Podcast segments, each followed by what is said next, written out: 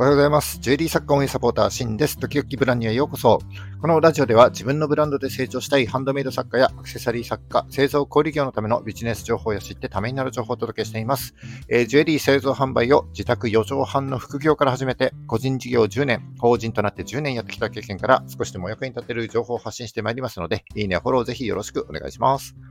えー、4月26日、今日は水曜日ですね。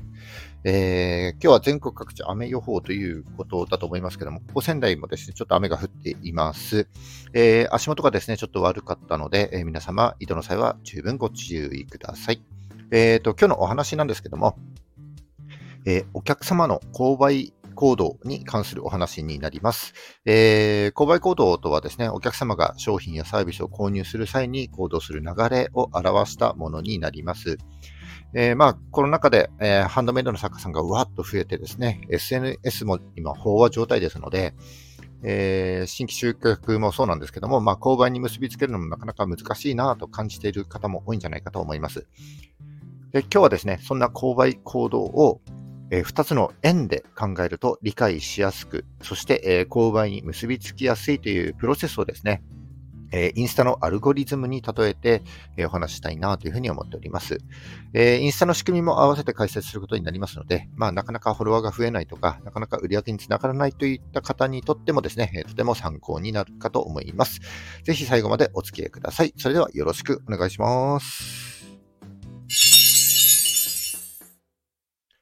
はい、えー、っと、今日は購買、お客様の購買行動モデルについてのお話になります。で、これまでもですね、え、購買行動モデルって、あの、時代の変化に合わせてたくさん提唱されてきました。えー、広告が中心だった時代にはですね、間という、えー、購買行動モデルが主流でした。間っていうのは、えー、消費者の購買行動の頭文字を取ったものですね。えー、映画、アテンションですね。広告なんかで目を引くアテンションになります。これが注意という意味ですね。そして、えー、広告から興味を持ってもらうインタレスト。これは興味という意味になります。えー、そこから欲求という、えー、デザイアっていう言葉になりますけども、その欲求につながって、最後はアクション、行動に至るというのが、えー、消費者の購買行動モデルで間と言われる、え従来の購買行動、従来のというか最も古典的なですね、え購買行動モデルになります。で、その後ですね、インターネットが普及してきて、SNS 中心となった今はですね、また違ったモデルがたくさん提唱されてきています。以前ですね、このラジオでもデキャックスという、え SNS 中心の購買行動モデルについてお話したことがありました。えデキャックスについてはその時のラジオを聞いてもらいたいんですけども、えお客様とのですね、接点を意識した、えコンテンツ重視の、え購買行動モデルになっています。えー、その時の放送へのリンクも貼っておきますので、ぜひ、あの、興味ある方はですね、チェックしてみていただければなというふうに思います。で、えー、今日はですね、えー、それは従来とはちょっと異なる、これ僕発信の購買行動モデルになりますけども、えー、2つの円、えー、大きな円と小さな円がですね、こう歯車のように噛み合ったイメージの購買モデルになります。えー、従来の購買行動モデルっていうのは、まあ、どちらかというと上から下へ、あるいはですね、左から右へっていうふうにこう流れるような購買行動モデルでしたけども、SNS 戦国時代と言われている今ですね、えー、そしてコロナが明けてからのこれからというのは、えー、オンラインとオフラインがさらにこう入り混じって、より複雑に多様化していきますので、まあ、単なる線ではね、捉えきれないんじゃないかなというふうに僕は思っています。で今日のお話では、この購買行動モデルを上から下へ、えー、左から右へというような流れるような線ではなくて、えー、ぐるぐる回る円、歯車のように捉えようというお話になります。えー、円、二つの円と言っておりますので、二つありますので、一つずつ円をお話したいんですけども、えー、歯車に例えてですね、えー、一つ目はですね、大きな歯車のイメージになります。まあ、この歯車がぐるぐる回るようなイメージで、えー、お客様は行動しているというような、え、感じになります。で、え、そのポイントポイントに、え、お客様の行動心理がありまして、え、発見、認知、え興味、欲求、購買、この5つの、え購買心理がですね、えぐるぐる回っているようなイメージになります。で、この購買行動モデルをですね、ちょっとインスタのアルゴリズムに当てはめて考えると、まあ、とてもわかりやすいかなという思いますので、インスタのアルゴリズムと合わせて解説していきたいと思います。で、インスタにはですね、えー、たくさんの機能があります。リール、フィード、え、ストーリーズ、え、ライブ、検索と発見、ショッピング、メッセンジャー、DM ですね、などなどたくさんの機能がありますけれども、えー、これらですね、今回の歯車に当てはめることができます。えー、もう一回ちょっとおさらいするとですね、歯車はですね、発見、認知、興味、欲求、購買、この5つを指しております。で、インスタのアルゴリズムから、えー、まずは発見になります。えー、まあ、ホーム画面でも発見タブでもですね、インスタのアルゴリズムがユーザーの興味関心に合った投稿っていうのが流れてくると思います。えー、で、SNS 見るときなんかはですね、まあ、電車の待ち時間とか寝る前とかですね、ちょっとまあ時間が空いたときに皆さん見るんじゃないかなというふうに思います。で、そんなときって、あんまりこう何も考えていないと思うんですけども、まあ、自分がですね、興味関心がある投稿が流れてきたら思わずこう見ちゃいますよね。で、これって私たち消費者の頭にの中にあるこう潜在的なニーズがあって、で、その投稿を見るっていうきっかけになってるんだっていうことになります。で、中でもインスタにはたくさんの機能ありますけども、中でもリールがですね、特に面白くて、えー、リールって投稿した直後は、えー、フォロワーに対してのみレコメンドをしていくんですけども、こう1日から数日後ぐらいにかけてですね、このフォロワーのフォロワーに対して、あるいはですね、過去に自分の投稿に対して興味関心を持った、えー、アクションしたことのある人に対してこうリーチしていくんですよね。えー、なので、こうちょっとでも自分が発信している内容に対して、えー、潜在的なニーズを持った人たちに対しては、えー、発見にこうつながっていくというような流れになります。で、発見から次に認知にあの移り変わっていくわけですけども、えー、発見したユーザーというのは、えー、プロフあるいはストーリーズに飛ぶことになりますので、で、その飛んであの情報を発信しているアカウントを知ることになりますので、これが認知段階ということになります。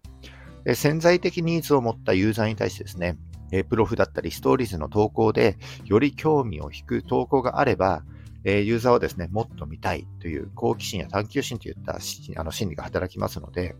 まあ、リールよりもですね、少しディープな内容を発信して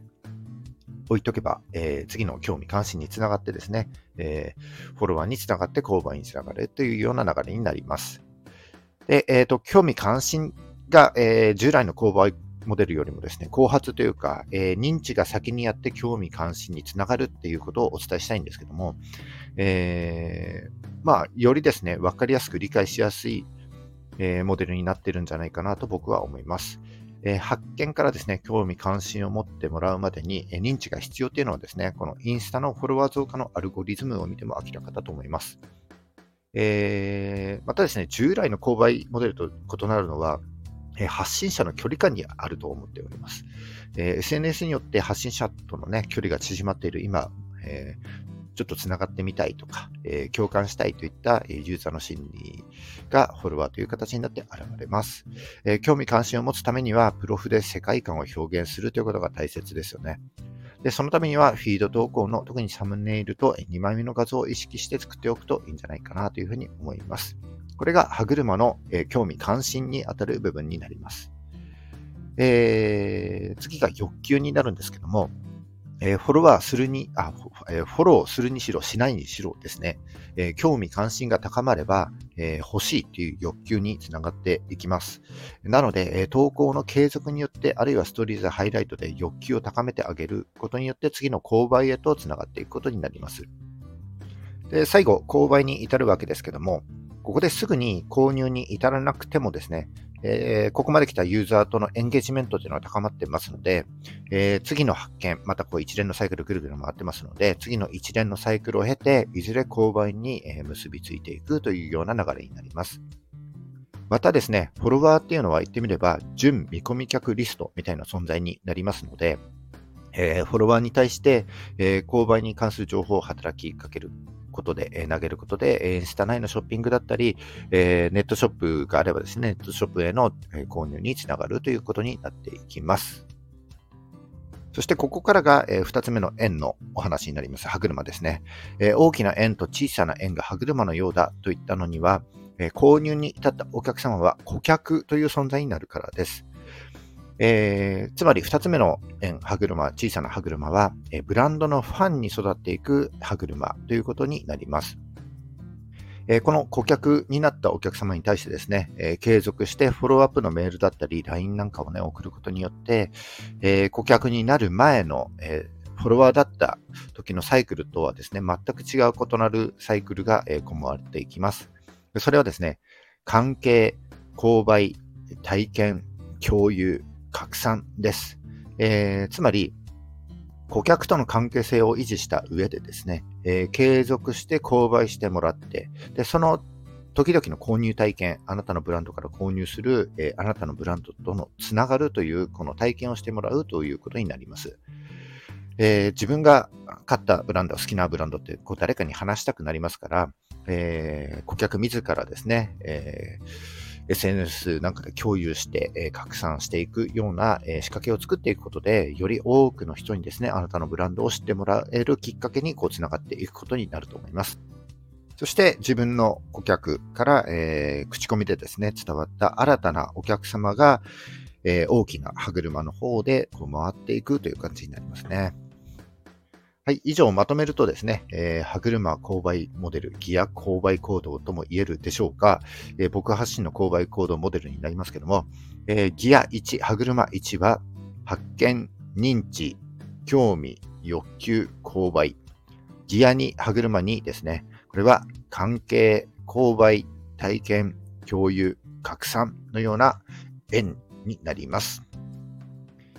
はい。いかがだったでしょうか？ちょっとですね、この話はもうちょっと深掘りできそうなので、えー、今回の放送の反応を見つつですね、えー、少しまとめていこうかな、なんて思いました。はい。今日は以上になります、えー、本日も最後までお聴きいただきましてありがとうございました、えー、この放送が少しでも役に立ったためになったと思った方は、いいねをお願いします。また、聞いたよという印で、いいねボタンをポチッと押して残していただけると非常に嬉しいです。今後も頑張って配信してまいります。よかったらフォローぜひよろしくお願いします。